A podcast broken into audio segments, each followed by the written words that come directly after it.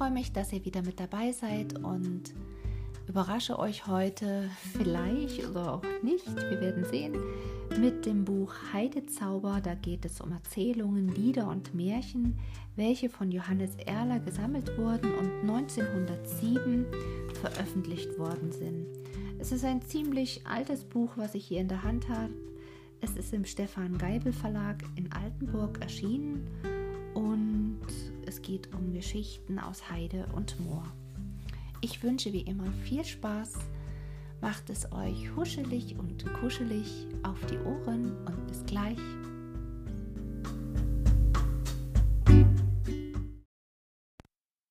Dietrich Speckmann, der heimkehrende Maler.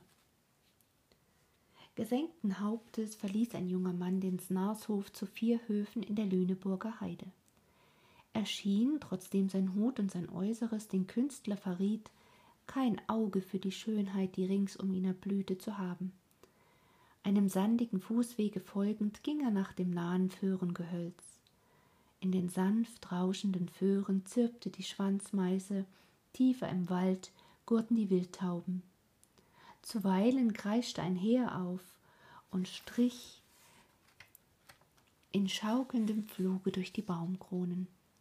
Grüne Sandlaufkäfer surrten vor dem Wanderer auf und ließen sich einige Schritte vorwärts nieder, bis der nahende Fuß sie wieder aufscheuchte.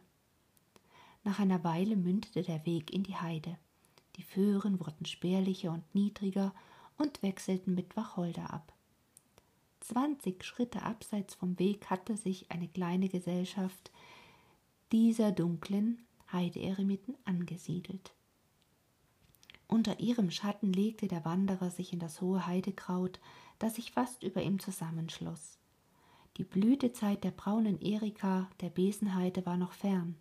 Die Glockenheide fing eben an, mit sanft roten Glöckchen dem Wonnemond der Erde leise vorzuläuten. Franz Heim hatte den Kopf schwer in die Hand gestützt, und sein Blick war auf einen fernen Kirchturm gerichtet, dessen stumpfes Dach zwischen den Föhren und Wacholdern über die Horizontlinie emporlugte. Und nun zog wieder, wie in den letzten Tagen so oft, sein Leben in bunten Bildern an ihm vorüber. Die ersten und ältesten Bilder zeigten hellen Glanz. Wie leuchtete selbst in dem trüben Dunkel der Gegenwart die Erinnerung an die schöne Jugendzeit im traulich wiesenumgrünten Pfarrhaus da drüben zu Füßen des alten Kirchturms. In dieser glücklichen Zeit war ganz schüchtern und leise die erste Neigung zur Kunst erwacht, und wir hatten die ersten Lorbeeren ihn beglückt. Ach, sie waren so willig von Onkeln und Tanten und Nachbarpastoren und später von dem alten Zeichenlehrern des Gymnasiums gespendet worden. Dann wurden die Bilder, die dem einsamen Grübler vor die Seele traten, dunkler und dunkler. Es kam das schreckliche Jahr 1881. Da waren ihm beide Eltern gestorben. Im Schatten des Kirchturms drüben lagen ihre Gräber. Von da an hatte er einsam im Leben gestanden. Nach langem Drängen ließ der Vormund ihn auf die Malerakademie nach München ziehen, und dort hatte er nun fünf Jahre studiert und gemalt und es sich dabei fürwahr sauer werden lassen. Aber umsonst. Er war in der breiten Masse der unbedeutenden Künstler untergegangen. Vor wenigen Tagen war ein größeres Gemälde, die Arbeit eines halben Jahres, vollendet. Auf dieses hatte er die schönsten Hoffnungen gesetzt, aber wieder war das Werk von den maßgebenden Beurteilern gänzlich verworfen worden, und das hatte ihn tief getroffen. In verzweifelter Stimmung war er zur Stadt hinausgestürzt an das Isarufer, der Fluss war gerade hochgeschwollen und führte schmutzig gelbe Wassermassen von starken Regengüssen im Hochgebirge mit sich. Am schäumenden Wehr stand er lange und schaute in die wilden Fluten hinab, und es war ihm, als ob eine dunkle Macht ihn in den Strudel hinabziehen wollte. Was sollte er noch auf der Welt? Seine Kunst, die ihm alles war, hatte sich ihm aufs neue treulos erwiesen. Das kleine väterliche Erbe war bis auf einen geringen Rest draufgegangen. War es nicht am besten, wenn er sich da unten in die schäumende Tiefe. Da waren die kleinen stahlblauen Schwalben über die Fluten dahingeschossen und hatten gezwitschert, gerade wie einst über die Warte, die durch die Wiesen der Heimat rieselte, und mit dem Schwalbenlied waren die Worte aus dem alten Lied in ihm lebendig geworden, die einst Lehrer Bartels in der Dorfschule ihn gelehrt hatte. Wunderbar hatte der alte Mann es lesen und deuten können. O du Heimatflur, lass zu deinem heiligen Raum mich noch einmal nur entfliehen im Traum. Und da war sie vor ihm aufgetaucht, die stille Heimat fern im Norden mit ihren weiten Hochflächen, ihren ernsten Föhrenwäldern, mit ihren heimeligen Dörfern und Gehöften, und mit einem Male war es ihm zum Bewusstsein gekommen, dass er noch etwas auf der Welt hatte, das eine Macht auf ihn ausübte, eine Heimat. Heimat war sie ihm geblieben, obgleich Vater und Mutter nicht mehr vor dem efeu umrankten Pfarrhause standen und dem heimkehrenden Sohne die Arme öffneten.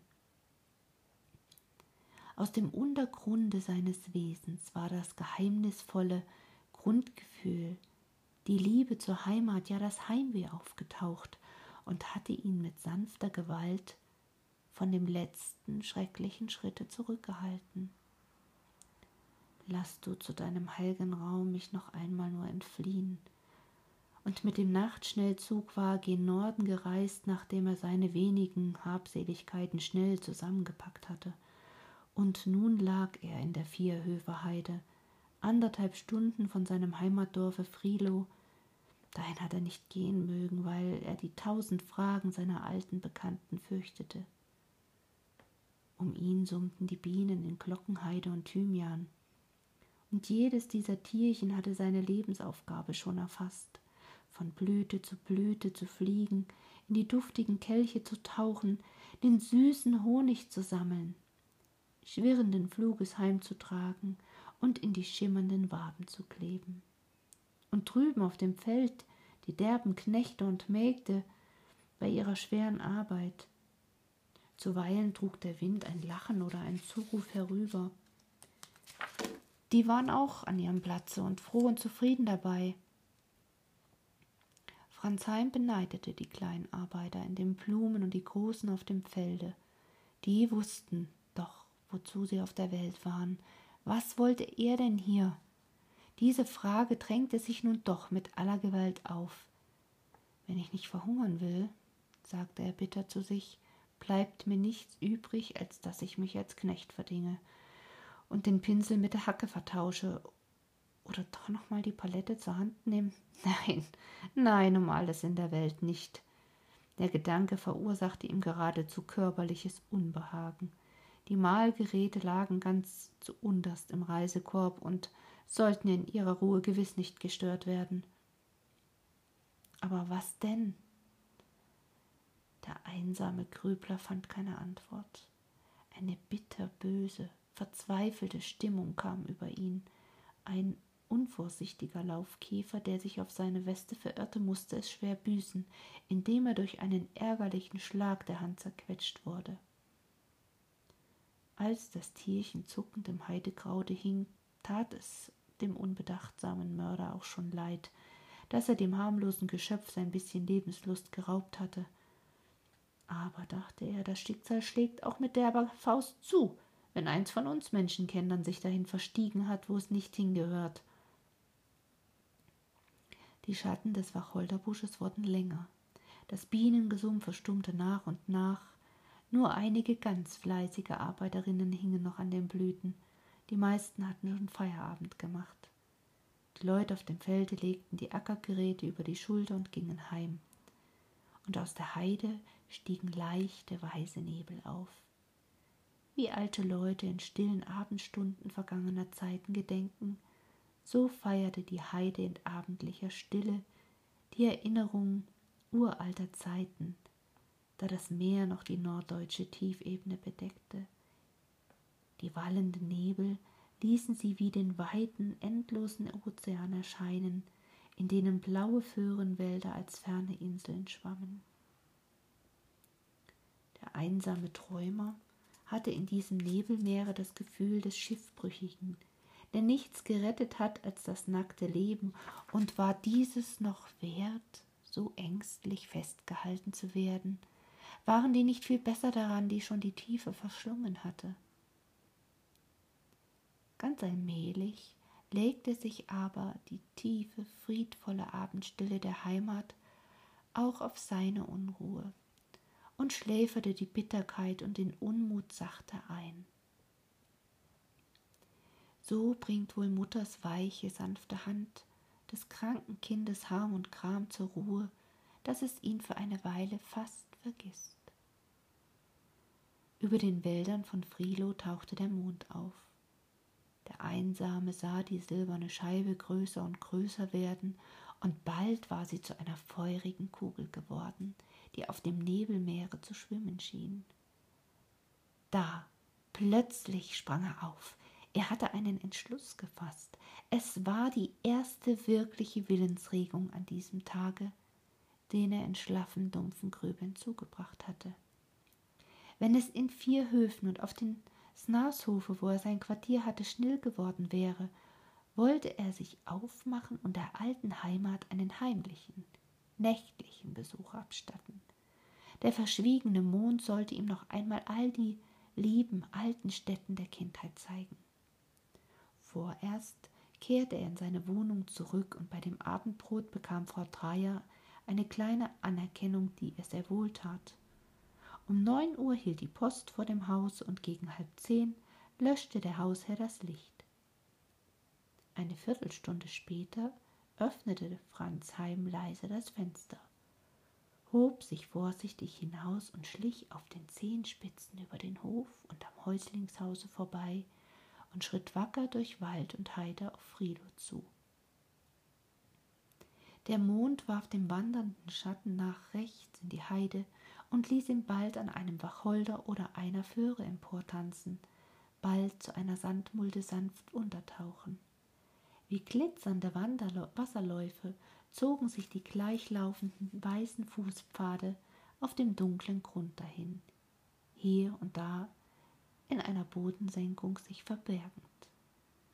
Es machte dem einsamen Wandersmann Freude, tüchtig auszulangen und das gleichmäßige Zeitmaß der eigenen Schritte und das Rauschen der Füße, die auf dem schmalen Weg das Heidekraut streiften, zu hören. Einmal blieb er stehen, um auf die Stille der Nacht zu lauschen. Irgendwo bellt ein Hund, irgendwo klagte eine Nachteule. Ganz in der Ferne schlug eine Turmuhr. Es konnte nur die von Frilo sein, deren Klang die Flügel der Nacht so weit in die Lande trugen. Dann war es ganz still, so still wie eine Nacht in der Heide sein kann. Der einsame Horcher hörte das Klopfen seines eigenen Herzens. Das war der einzige Ton in dieser großen Stille. Als Franz wieder eine Stunde gut ausgeschritten war, schlug die Turmuhr ganz nah dicht hinter dem Föhrengehölz, in das er eben eintreten wollte. Er blieb stehen und zählte jeden Schlag mit. Elf lang nachtzitternde Schläge. Es war noch der alte, feierlich ernste Klang, den die ehrwürdige Turmuhr in die Spiele seiner Kindheit hineingerufen hatte. Ihm war es, als hätte er diesen Ton erst gestern gehört. Nun führte der Weg an der rauschenden Mühle vorbei, deren weiße Sturzwasser im Mondlicht glitzten, über die verwitterte Holzbrücke, unter der die Wasser sich allmählich wieder beruhigten, und Heim setzte sich auf das Brückengeländer und schaute sinnenden Auges auf das Dorf, das im weiten Kranze seiner Wiesen friedlich schlummerte. Im Nebel, der über dem Flusse lag wie eingebettet. Die Wasser der Warte sangen ein leises, verträumtes Schlaflied. Tut, die Glocke hat jetzt elf geschlagen. Das war Hinnerk Blum, der Nachtwächter, der seinen Rundgang machte. Franz Heim erkannte ihn an seiner schartigen Stimme. Er sang gerade am Schulhause. Und da war es wohl nötig. Da brannte ja noch ein Licht, das einzige in dem schlafenden Dorfe. War denn Herr Bartels, der alte Lehrer, noch wach?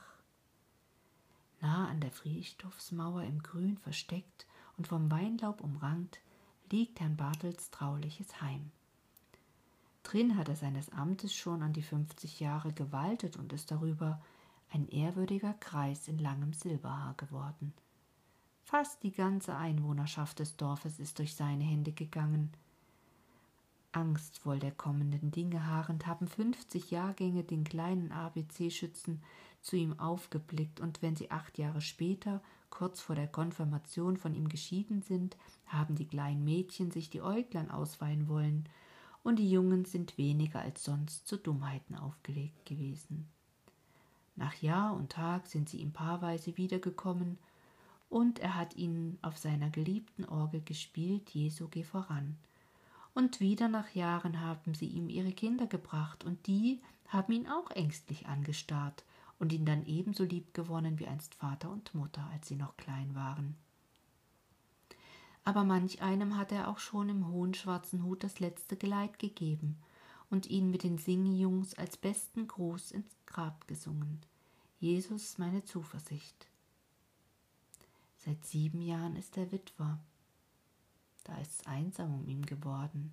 Seine Kinder sind längst erwachsen und haben in der Ferne eigene Familien.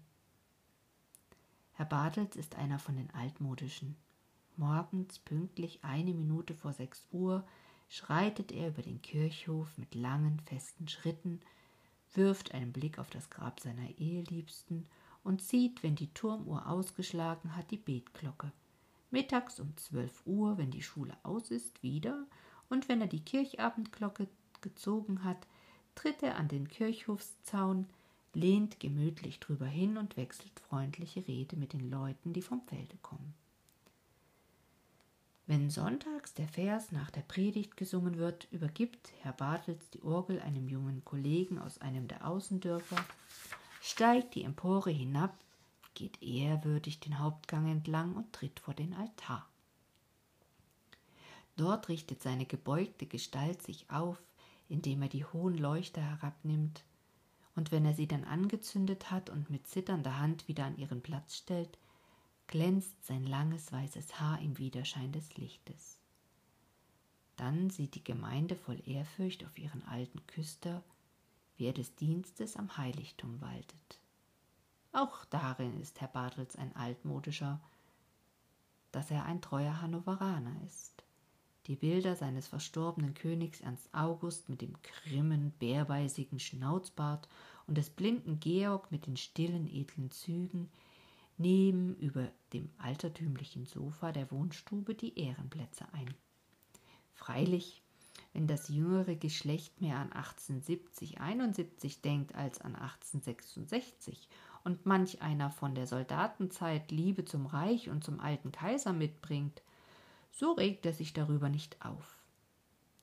Ein Verbissener ist Herr Bartels nie gewesen, und in der abgeklärten Ruhe seines Alters ist er davon weiter als je entfernt. Ein Steckenpferd hat der alte Herr. Das ist die Beschäftigung mit der Vergangenheit und der Eigenart seines Dorfes und Stammes. Schon vor fünfzig Jahren hat er angefangen, bei den ältesten Leuten die alten Sagen und Geschichten, wie sie an Winterabenden auf der Ofenbank zum schnurrenden Spinnrad erzählt werden, zu sammeln.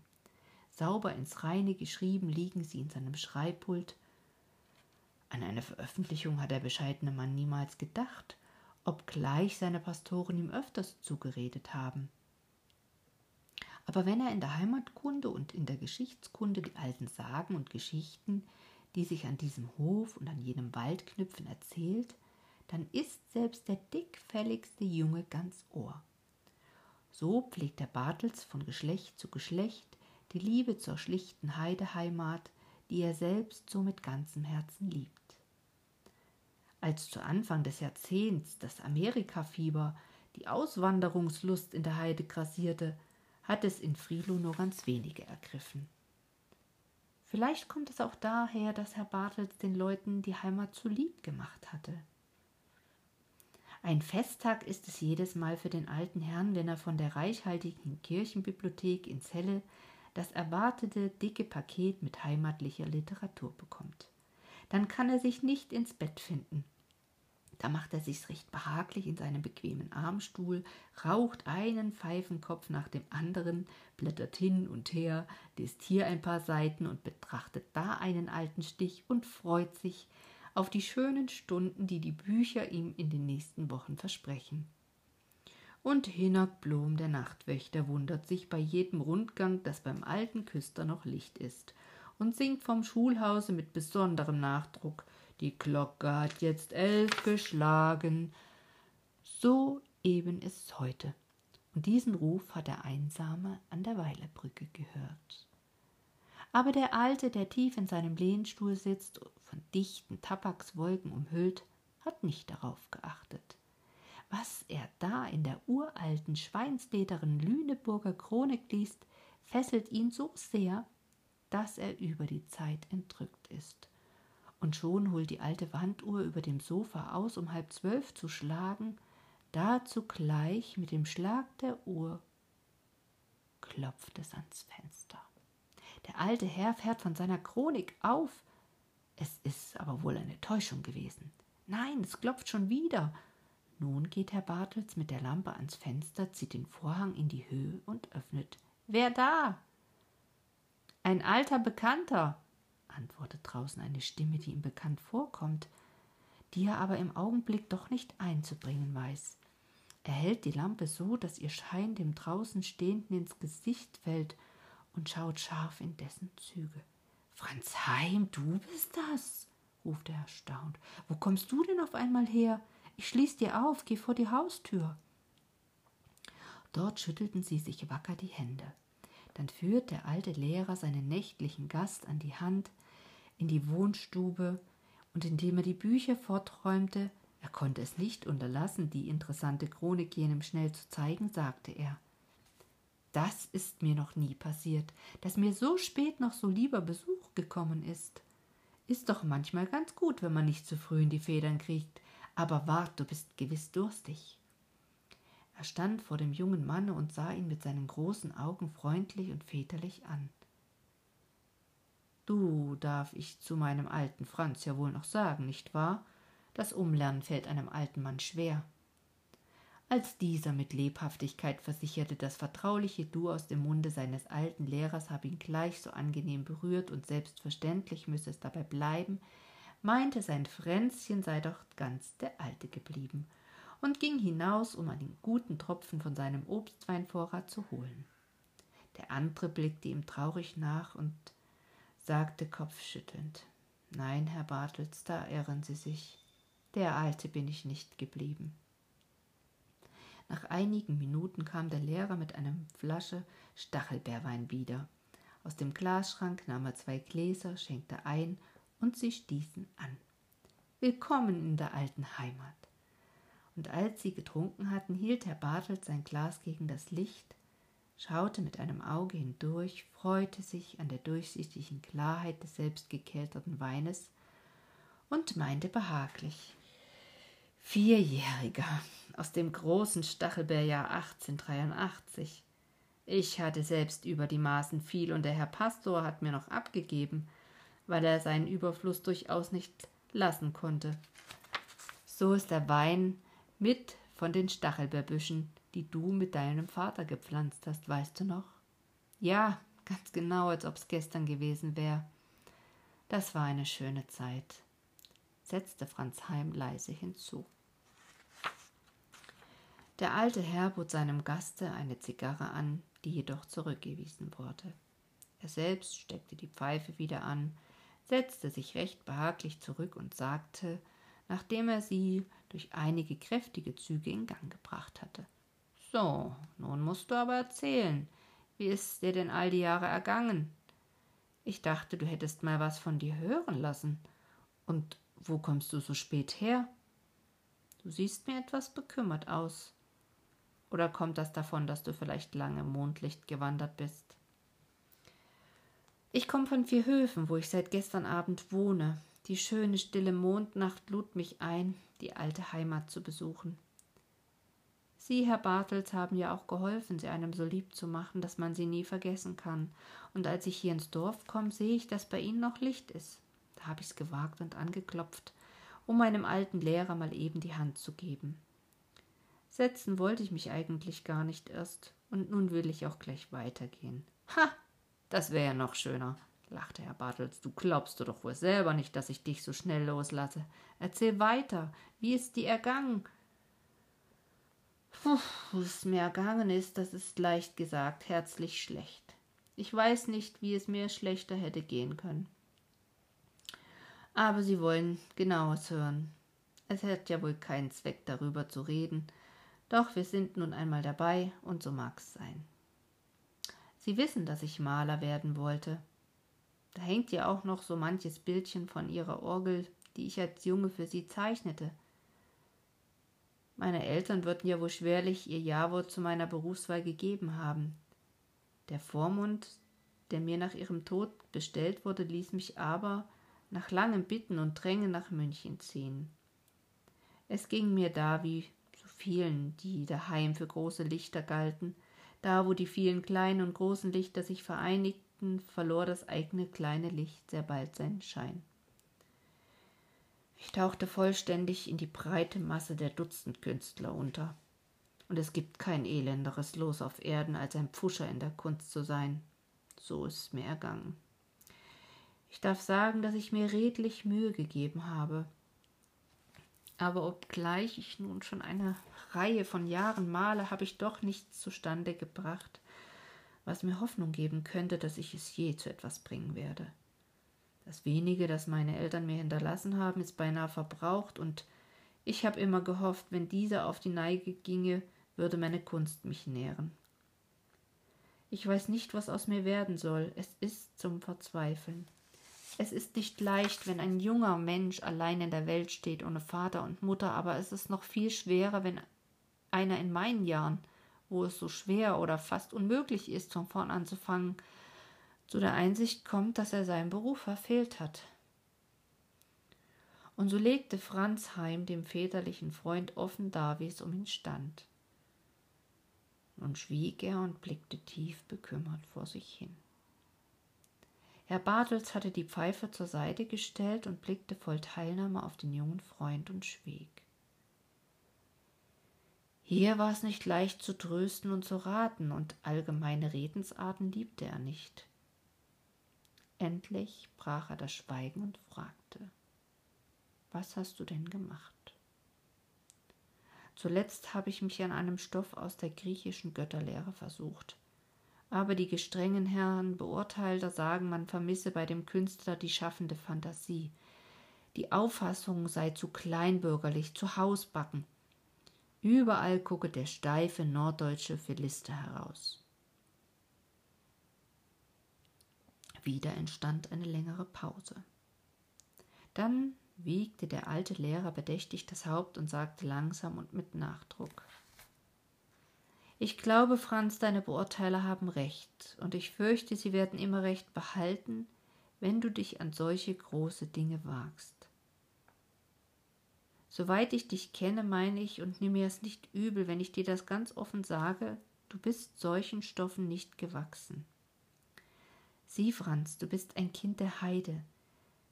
Die Heide aber ist schlicht, ernst, einfach. So sind wir Heid ja meist auch. Eine gewisse Schlichtheit und Einfachheit, ich kann dafür auch sagen, Fantasiearmut ist unser mütterliches Erbteil. Uns Niedersachsen fehlt der leichte, freie Schwung der Fantasie. Wir sind steif, schwerfällig, dickblütig. Darum hat ja auch unser Land dem weiteren Vaterland keinen größeren Dichter geschenkt. Wir haben wohl unsere heimischen Dichter, die uns erfreuen, indem sie unsere Eigenart pflegen und in unserem gemütlichen Platt zu uns sprechen. Aber über die Grenzen unserer niedersächsischen Gaue ist ihr Name selten hinausgedrungen. Und nun hast du, der Junge aus der Heide, dich an die griechischen Sagen gemacht, die auf einem ganz anderen Boden sind und einem ganz anderen Himmel gewachsen sind. Das konnte ja nichts geben. Du lebtest nicht darin und konntest dich mit der angeborenen Schwerfälligkeit unseres Stammes auch nicht so hineinleben, wie der Künstler es doch wohl muss, wenn aus seiner Arbeit etwas Tüchtiges werden soll.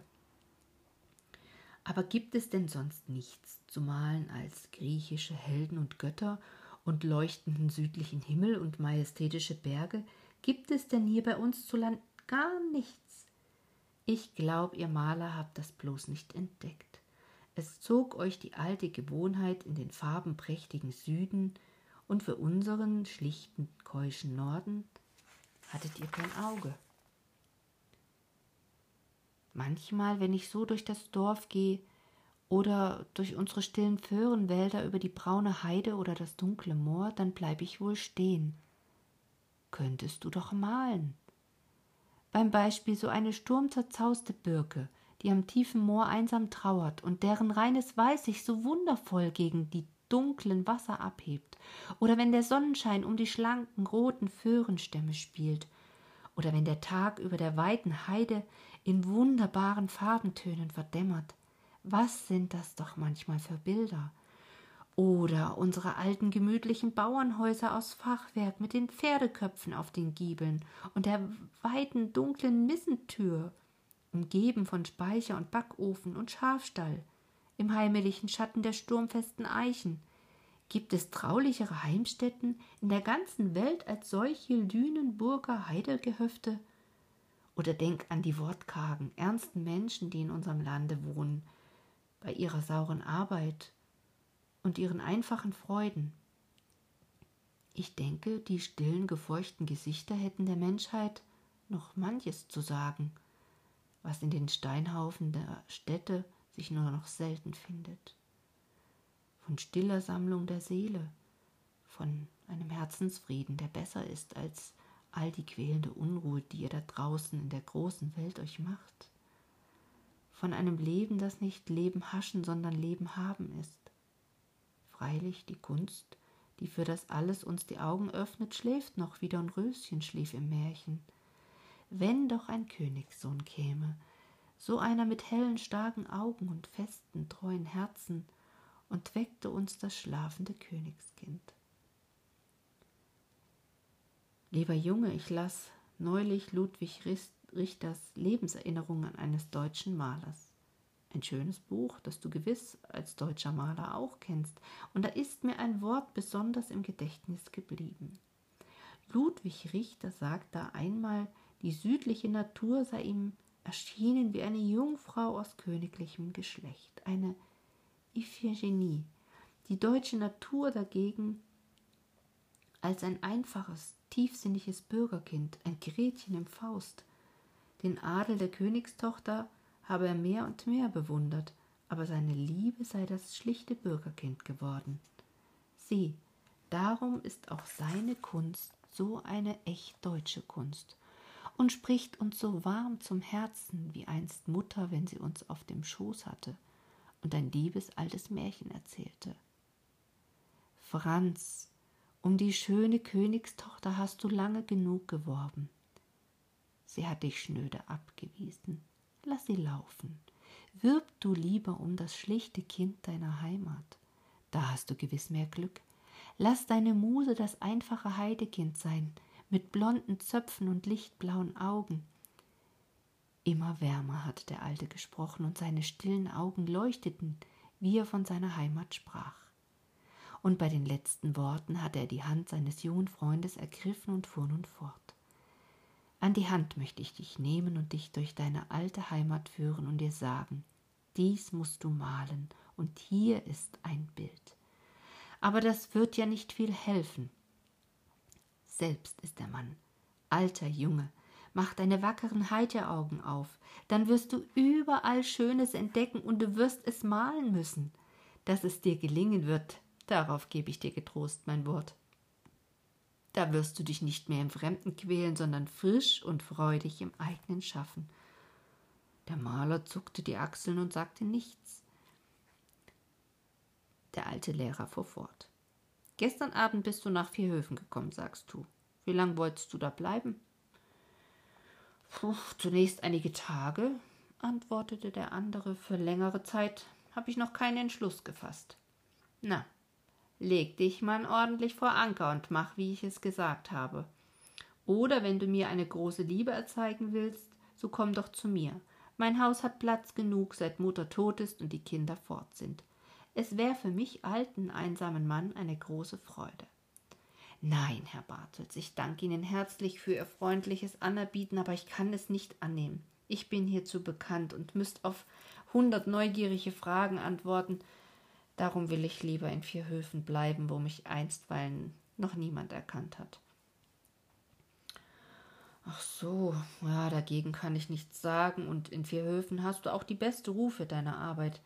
Aber die Hauptsache ist nun nicht grübeln, sondern den Kopf hoch, die Augen auf, die Zähne zusammengebissen und die Hand an die Arbeit mit Lust und Freudigkeit das ist ja alles recht gut und schön, sagte Franz Heimbitter. Aber wer solch schwere Enttäuschung erlebt hat wie ich, dem predige einer nur Luft und Freudigkeit, er predigt gewiss tauben Ohren. Ich könnte mich jetzt nur mit äußerster Willensanstrengung an die Arbeit quälen. Ach, ich weiß nicht einmal, ob meine Willenskraft dazu ausreichen würde. Es wäre wirklich schad um die schöne Leinwand, die auf diese Weise verdorben werden würde. Freilich, ohne Lust und Freudigkeit geht's nicht. Ja, aber woher soll ich die nehmen? Lust und Freudigkeit kannst du nur gewinnen, wenn du Vertrauen hast. Ja, Vertrauen. Vertrauen, ein schönes Wort. Sie haben gut reden, du musst Vertrauen haben, aber das ist ja gerade das Vertrauen zu mir, zu meiner Kraft, zu meiner Kunst, ist mir gänzlich verloren gegangen, und das bringt mich zur Verzweiflung. Die letzten Worte waren ein Aufschrei aus tiefster Seele, und der alte Herr blickte den Sprecher erschrocken an. Wenn du kein Vertrauen zu mir haben kannst, lieber Franz, und dabei sah er dem Jüngeren mit tiefem Ernst in die Augen, so musst du Vertrauen zu etwas haben, was größer und stärker ist als du. Du musst Vertrauen zu Gott haben. Nicht wahr, du nimmst es von deinem alten Lehrer an, dass er dir das sagt. Dem, der ihm vertraut, lässt Gott es gelingen. Du wirst mich genug kennen, um zu wissen, wenn ich dir das sage, so ist es keine Redensart, mit der einer sich hilft, wenn er sonst nichts zu sagen weiß. Der Jüngere schwieg und sah seinem alten Lehrer fast scheu ins Auge. Dann senkte er den Blick und sagte Ach, da haben Sie auch einen wunden Punkt berührt, Herr Bartels. Ich habe heute Abend so offen zu Ihnen gesprochen. Lassen Sie mich auch in diesem Stück ehrlich sein. Sie meinten vorhin, ich sei der Alte geblieben. Nein, das bin ich nicht und am wenigsten in diesem Punkte. Der Glaube an Gott, in dem ihr Leben ruht, ist mir verloren gegangen. Wenigstens ist er so brüchig geworden, dass er mir keinen Halt mehr gewährt. Ja, Sie sehen mich schmerzlich an. Es ist aber so, ich bin nicht mehr derselbe, der ich war, als ich zu Ihren Füßen sah und ihn all auf ihre Fragen nach Gott, Mensch und Welt aus Katechismus und Bibelwort frisch und munter Antwort geben konnte. Ich weiß nicht, ob Sie mich hier ganz verstehen können. Ihre Jugend, die Jahre Ihres Werdens fielen in eine so andere Zeit, als unsere unruhige, gärende Gegenwart ist. Und nun haben Sie hier fünfzig Jahre im Winkel gesessen, fernab von den Stürmen, die da draußen die Menschen fassen und tief ins Mark erschüttern. Sie kannten doch den Geist meines lieben Elternhauses. Wir jungen Leute, die wir aus solchem Hause und zumal aus solchem Pfarrhause ins Leben hinaustreten, wir haben es nicht leicht. Wir haben uns angewöhnt, die Menschen darauf anzusehen und danach zu beurteilen, ob sie kirchlich sind oder nicht. Und wenn wir dann ins Leben hinauskommen, merken wir bald, dass dieser Maßstab nicht ausreicht, um den Menschen gerecht zu werden und still legen wir ihn beiseite. Damit fängt es an. Aber dabei bleibt es nicht. Es drängt sich uns auf, dass zu dem, was wir aus dem Elternhause mitgebracht haben, nichts recht stimmen will. Die Sitte nicht, die uns umgibt, die allgemeinen Lebensanschauungen und die der Verkehrston nicht, die geistige Luft nicht, die wir atmen, mit einem Worte eigentlich nichts. Viele meiner Altersgenossen, die ich kennengelernt, haben sich da nun sehr einfach geholfen. Sie haben das alte Kleid, das ihnen unbequem wurde, ausgezogen und sich eins nach der neuesten Mode gemacht. Das alte Mäntelchen wurde höchstens mal wieder übergehängt, wenn sie in den Ferien daheim waren und rücksichtig zu nehmen hatten. Anderen ist es gelungen, den Kindesglauben auf eine stille, abgeschlossene Insel ihres inneren Lebens zu flüchten.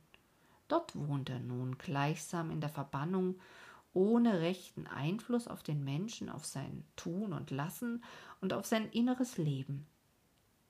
Und doch meine ich, muss die Religion, wenn sie überhaupt einen Wert haben soll für den Menschen, eine Lebensmacht sein. Endlich, noch andere müssen schwere Kämpfe ausmachen. Einmal glauben sie, nun hätten sie ihre Vergangenheit endgültig hinter sich geworfen. Aber dann wieder beginnt es in ihrem Busen zu tönen, als ob da Glocken läuteten, die da zu Heimat und Vaterhaus zurückkehren wollen. Diese Menschen sind wohl am schlimmsten dran. Die anderen sind in ihrer Weise zufrieden, diese aber müssen kämpfen, oft heiß und lebenslang, und auf welche Seite sich schließlich der Sieg wenden mag, Narben werden sie all ihre Lebtage behalten. Vielleicht ist es die beste Kraft, die in diesen Kämpfen aufgerieben wird. Franz Heim schwieg. Dem alten Mann waren diese Gedankengänge in der Tat etwas fremd. Doch verstand er so viel, dass sein alter Schüler zu der dritten Art Menschen gehörte. Nach einer Weile knüpfte er an das Wort von Heimat und Vaterhaus an. Kann denn einer, so fragte er leise, der dem Vaterhause und der Heimat fremd geworden ist, nicht dahin zurückkehren?